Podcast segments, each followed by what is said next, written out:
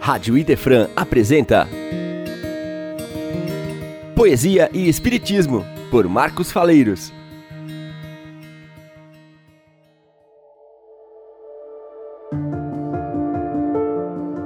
Olá, queridos ouvintes da Rádio Idefran. É com muita alegria que estamos iniciando novamente mais um programa sobre poesia e espiritismo. Vamos continuar apresentando a todos vocês as peças maravilhosas de poesia trazidas pelos poetas através da mediunidade de muitos médiums, mas principalmente de Chico Xavier, que nos brindou com esse maravilhoso livro, O Parnaso de Além Túmulo, que foi o primeiro livro publicado da Lavra da Mediunidade, desse querido médium, desse ser superior que habitou entre nós, que foi o nosso querido Chico Xavier. A poesia, ela é a literatura do belo, como nós falamos já várias vezes, e os gênios da palavra se utilizam desta arte para, para descrever o esplendor da vida, de tudo o que nos rodeia, de tudo que nos impressiona de modo particular. A, a poesia é tão antiga quanto o próprio universo, pois é um dos adornos da vida. Ela está presente nas leis e obras de Deus. Né? É, com, é com muita satisfação, com muita alegria que nós apresentamos esse programa para resgatar o valor da poesia, principalmente da poesia espírita, né? que ela expande-se em profundas escalas como um sopro vital aos quatro cantos da natureza, é, para enaltecer a marcha do progresso rumo à perfeição de todos nós. O mundo, o universo é uma poesia, a poesia emanada do nosso Criador. Então, enaltecendo esta arte, nós vamos continuar apresentando aqui as obras dos poetas que se utilizaram desse mecanismo para trazer as verdades espirituais. Né? E estamos falando principalmente da poesia espírita, daquela poesia que traz os ensinamentos do Espiritismo de uma forma ritmada, musical, é, enaltecendo uh, o valor da doutrina espírita através de palavras maviosas que penetram o nosso, o nosso ser e traz de uma forma musical os ensinamentos da doutrina. Hoje, no nosso programa de hoje e talvez no próximo, nós iremos abordar a obra de Cornélio Pires. Cornélio Pires foi um, um espírito memorável, como nós vamos observar através da sua biografia. Né? O Cornélio Pires, é, falar sobre a vida de Cornélio Pires não é, não é empresa das mais arrojadas, é contudo das mais difíceis a face da riqueza de fatos que lhe pontilharam o jornadear de autêntico homem do povo, poeta, folclorista, conferencista, cinegrafista, radialista, jornalista, contista, um mestre do humorismo brasileiro, daquele humorismo sadio e bem nacional com características inconfundíveis nós vamos nos utilizar da obra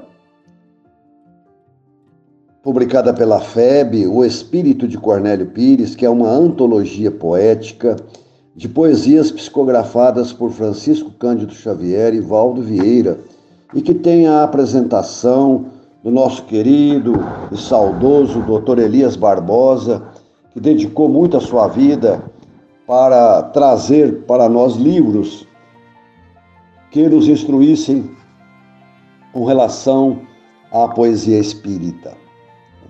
Então, Dr. Elias Barbosa vai trazer-nos a biografia desse querido espírito Cornélio Pires, que traz a poesia de humor, aquela poesia engraçada, agradável, mas também de grandes ensinamentos.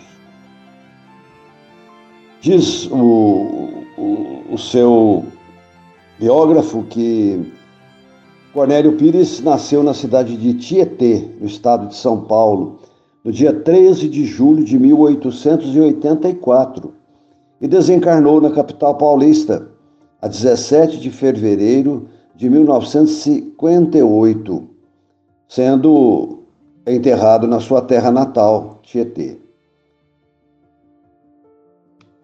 Diz o biógrafo que a, a, infância dele foi uma infância um pouco conturbada, cheia de lances, não queria estudar as primeiras letras, e foi com um grande esforço que ele conseguiu vencer essa anomalia da sua personalidade, né? E mas depois começou a, a estudar melhor, a trabalhar em jornais e e posteriormente começou a difundir o seu trabalho de contar histórias, contar piadas, principalmente de vida caipira, né? publicou alguns livros né, nesse sentido. E Cornélio, ele viajou por várias cidades, diversas cidades do interior de São Paulo, e ali tentou conseguir os seus meios de subsistência, a fim de coligir dados sobre o ambiente, o homem da vida ruralista, através dos quais mais tarde, principalmente após a sugestão de Amadeu Amaral, que foi um grande poeta também, que era seu parente, para que se tornasse escritor regionalista. Surgiria como um dos maiores divulgadores do nosso folclore. Em fevereiro de 1910, lança a lume Musa Caipira, né, com a capa de um grande amigo seu, e, nesse, e o aparecimento de Musa Caipira foi saudado pela crítica por seu conteúdo tipicamente brasileiro. Diz o biógrafo de Cornélio Pires, acrescentando páginas adiante, a obra do poeta tietense é autenticamente caipira. Ele mergulhou no coração de sua gente e de lá trouxe para a literatura toda a riqueza da alma simples e boa do caboclo. Silvio Romero, um dos críticos mais talentosos do Brasil, em carta ao poeta, assim se expressava: Apreciei imensamente o xiste, a cor local, a graça, a espontaneidade de suas produções, que além do seu valor intrínseco, são um ótimo documento para o estudo dos brasileirismos da nossa linguagem. E mais adiante, o gênero que cultiva é muito ao contrário do que geralmente se pensa, cheio de grandes dificuldades. De revisor do jornal Estado de São Paulo, passou Cornélio Pires a cooperar com o um jornal chamado O Pirralho em 1914. Perdendo o emprego na imprensa, resolveu dar um espetáculo público, apesar de já anteriormente haver se estreado na condição de caipira humorista em 1911 na própria terra natal. Tornou-se mais tarde um verdadeiro rapsodo. Perambulava em várias regiões do interior paulista e por diversos estados brasileiros, apresentando seus magníficos números. Né? Inclusive, contávamos o, o Dr. Tomás Novelino que Cornélio Pires apresentou-se em Franca algumas vezes, ficando até hospedado na casa do próprio Dr. Novelino. Impossível continuar seguindo a trajetória de Cornélio Pires. Cheguemos em 1946, quando ele era já consagrado e andava de cidade em cidade com o seu teatro ambulante gratuito Cornélio Pires. Com o decorrer dos tempos, volta a Tietê, é, compra uma chácara nas imediações da cidade e funda um lar para menores, a Granja de Jesus, cuja conclusão não pôde ver. Quando desencarnou, já espírita convicto, Cornélio preparava coletânea espírita, antes de a publicar a páginas primorosas de fundo essencialmente espírita. A propósito de sua conversão à doutrina espírita, nós vamos trazer para vocês, é, dos seus próprios escritos, é, o título Por que me tornei espírita? Isso para o nosso próximo bloco. Programa de hoje, Poesia e Espiritismo, nós estamos apresentando a obra de Cornélio Pires. Como nós terminamos a primeira parte da, do programa, nós vamos agora tecer considerações sobre como Cornélio Pires se transformou em espírita, segundo as suas próprias palavras.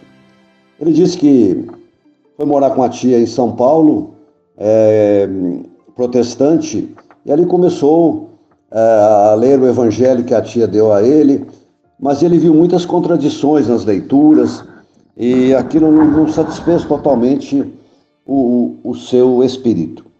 Então nós vamos ler aqui é, um, um, um, conto muito interessante que ele faz para nós sobre a essa mudança. E eu vou ler para que vocês possam entender a grandiosidade desse espírito né? E a sua transformação. Então diz ele aqui que depois de todas aquelas peripécias de, é, de ler o Evangelho, ver as contradições na, na segunda teologia protestante, né? Ele diz aí: chegou porém o meu dia, graças a Deus, o mais feliz durante a minha estada na terra. Para chegar, porém, a esse dia, passei por interessantes peripécias. Indo a Caxambu, era meu motorista, o seu José Miolo. Já estive uns dias, lá estive uns dias e seguimos para Lambari. Nessa cidade, o motorista, batendo a mão na testa, disse-me: Seu Cornélio, esqueci a bolsinha de chaves de Stempney, porta e contato, na garagem onde guardávamos o carro em Caxambu. Era a chave do, do step do carro, né? onde guardava-se pneu. Naquele tempo tinha, tinha chave, tinha tranca. Né? Liguei o motor sem perceber com chave sobressalente. Como vai ser agora se estoura um pneu? Não há outro recurso, voltemos a Caxambu. Voltaram a Caxambu e não encontraram nada. Né? E continuou. E ele pediu as chaves para a, a, a concessionária onde ele comprou o carro, né? e pediu para mandar as chaves para Poços de Caldas, que era onde ele estaria nos próximos dias. Que fosse o que Deus quisesse. Atravessando o sul de Minas via Varginha, continua ele dizendo, cheguei a Poços de Caldas e lá não recebi as chaves. Que maçada. Escrevi pedindo-as para São João da Boa Vista, aconteceu o mesmo caso. Seguiu para Lindóia e Serra Negra também não não não mandaram a chave para ele. Ele dizia assim: desisto, aqui tem coisa.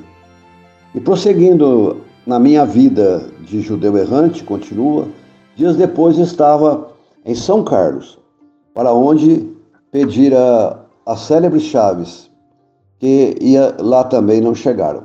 Nessa cidade eu não visitava ninguém. Senti irresistível vontade de visitar meu amigo Lobo e lá me fui para sua casa. Palestrávamos quando chegou um, um, um pretinho, cozinheiro, o Alfredo, e que foi muito festejado pelos donos da casa, e logo me disse o lobo: Este é um médium sonâmbulo formidável. Brinquei com um amigo. Cuidado que o Juquiri está lotado. Mas assustado, viu Alfredo entrar em convulsões, e logo o espírito, depois de nos saudar, disse: Aqui o meu amigo da esquerda indicando-me, fez bem em não tomar as injeções. Aquilo é arsênico e o meu irmão tem o fígado em péssimo estado, fazendo alusão a um, a um achaque que o, que o Cornélio teve numa das cidades que ele visitava e foi para uma farmácia lá. O farmacêutico tentou aplicar injeções nele e não conseguia. A, a, seringa quebrava, a agulha quebrava e não conseguiu. Né? Então veio esse recado aqui para ele, espiritualmente, hum, dizendo que não, não foi bem não tomar as injeções, que aquilo era arsênico que poderia prejudicar a saúde dele. E ninguém sabia disso, porque ele não tinha contato para ninguém. E receitou-me chá de uma planta medicinal e, e, outros, e outras coisas lá para tentar diminuir a dispepsia que ele tinha. Né?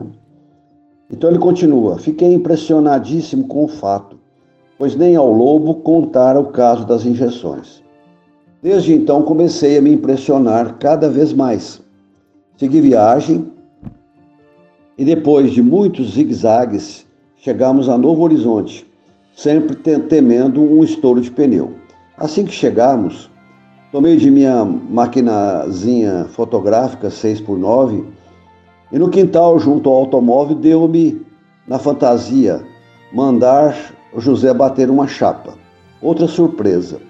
Feita a revelação e tirada a cópia, aparece-me sobre a cabeça, firmando os pés traseiros na minha testa, vendo-se-lhe as serrilhas das pernas, uma barata. Medida a proporção do, do seu comprimento, seria do tamanho de meu rosto. Aqui tem coisa, seu Zé, dizia eu desconfiado.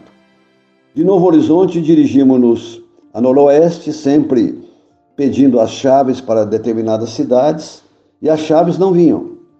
Dias depois, porém, ao visitarmos, ao voltarmos de Valparaíso, paramos para almoçar no hotel do Pires, em Pirajuí.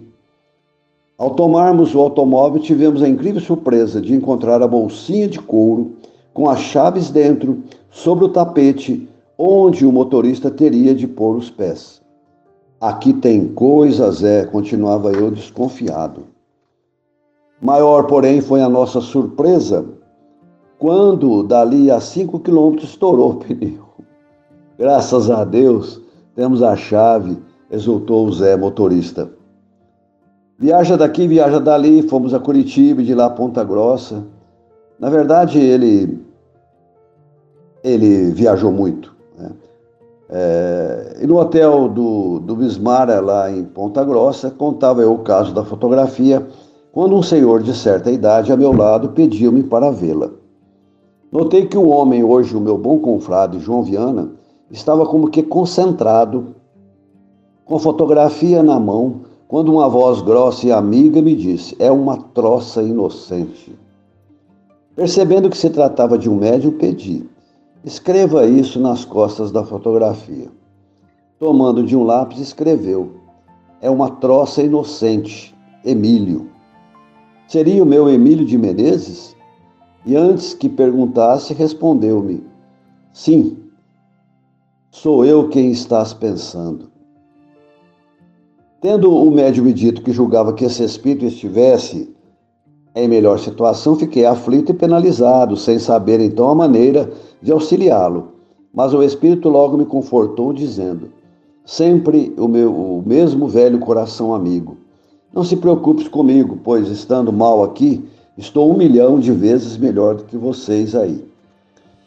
Fazendo parênteses aqui, Emílio de Menezes foi um grande poeta e foi contemporâneo do Cornélio Pires. Ele é daqueles poetas jocosos que tinham a, as poesias é, bem um, cheias de humor, né? E apareceu para o amigo lá nesse momento. Né? Aí conta, continua contando Cornélio Pires. Regressamos a Curitiba. Ali me esperava outro fato para melhor chamar a atenção. Fui apresentado a Hugo Marçal e subimos ao meu quarto do Brás Hotel, onde hoje fun funciona o majestoso. Logo que entramos, Hugo ficou tomado do espírito de surpresa e, empunhando um lápis, abriu meu bloco e escreveu de diante para trás, assinando. Fui ao espelho e, ó maravilha, dizia o bilhete: Amigo Cornélio, abraços e não beijos. Eu não te beijaria nem por um conto Emílio. Ora, eu nem tempo tivera para contar o caso de Ponta Grossa. Lembrei-me logo de conferir as assinaturas, perfeitamente iguais. Recebi também, nesta mesma ocasião, uma mensagem assinada por OB recomendando-me: leia, estude, medite e ora.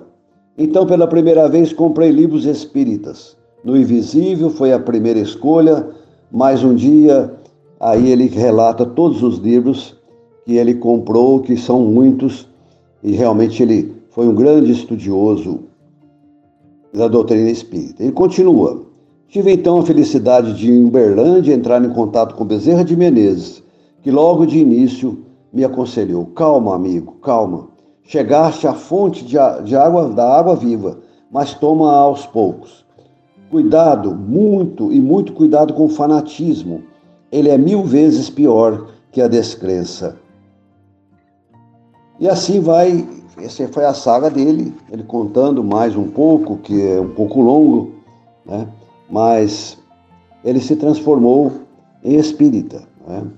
E, e após o seu desencarne, ele começou já a escrever as poesias através dos médios Francisco Cândido Xavier e Ivaldo Vieira. São poesias que nós iremos apresentar a vocês no próximo bloco do nosso programa.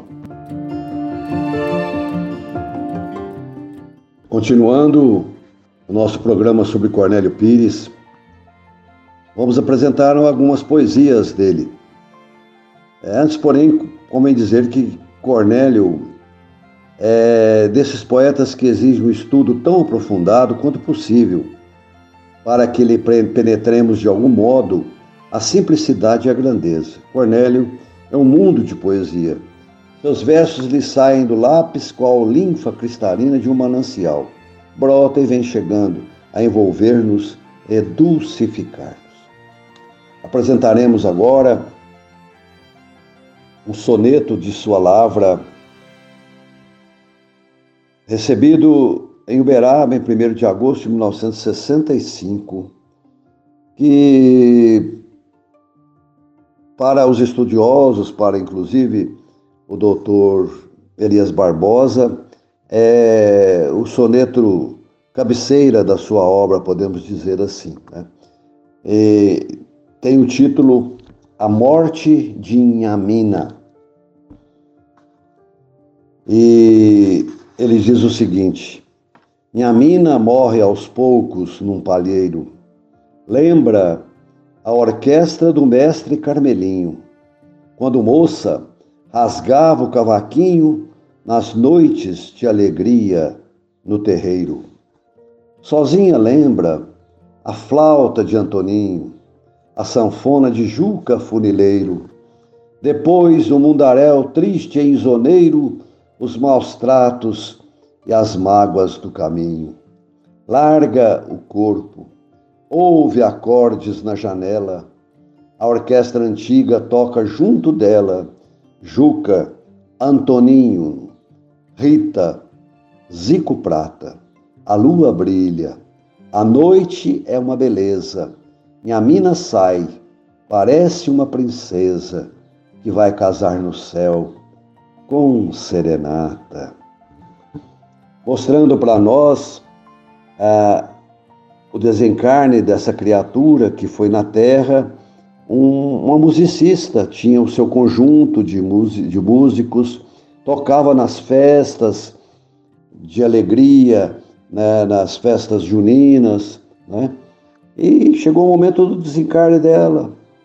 E ela lembrava, sua memória voltou lá atrás, lembrou da, da, sua, da sua vida, né, dos seus companheiros todos, e desencarnou ouvindo uma serenata.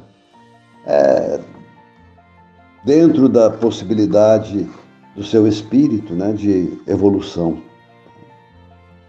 O outro soneto e interessante que fala também de um outro tipo de morte, né? e o Cornélio ele busca esse tipo de, de informação na, da, da doutrina espírita, esclarecendo-nos sobre a, a questão da, da, morte, porque a morte não é igual em todo, para todas as pessoas, né? É, ela é de acordo com a evolução de cada um. Né? Então ele traz um outro soneto aqui memorável também, que se intitula Despedida de Vital. É um outro tipo de, de desencarne. Lua cheia. Na choça a que se apega, morre Vital, velhinho, olhando o morro.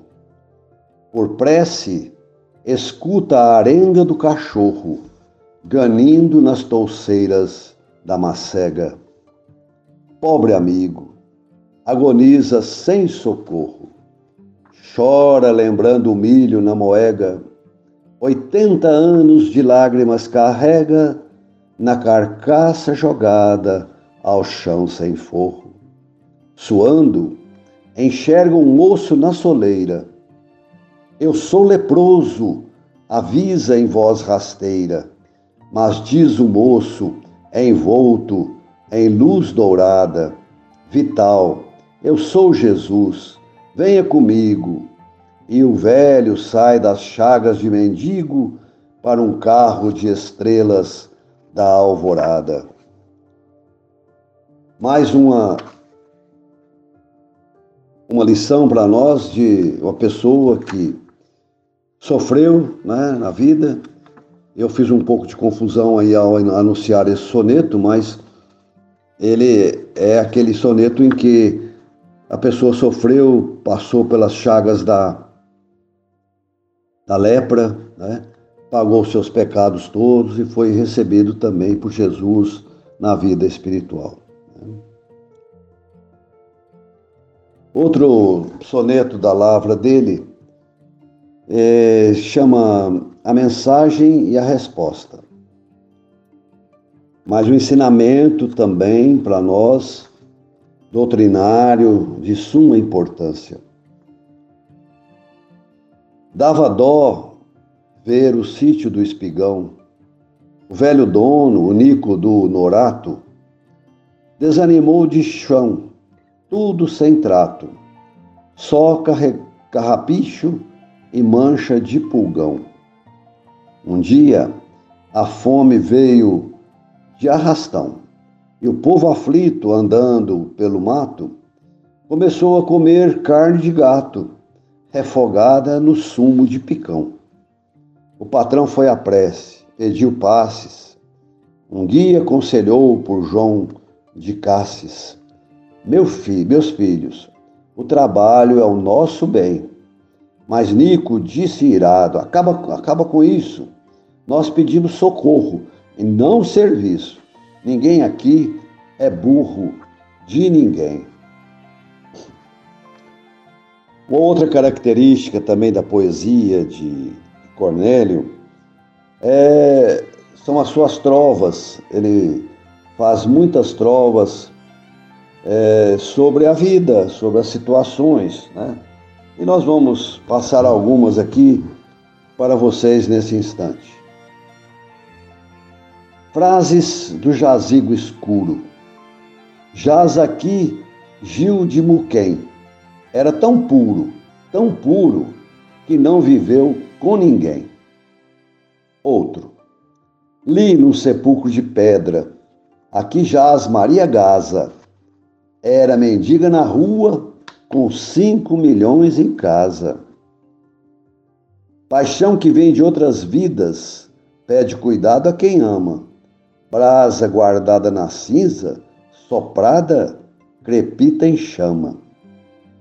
Reencarnação. Vejam agora o suplício de João Nava.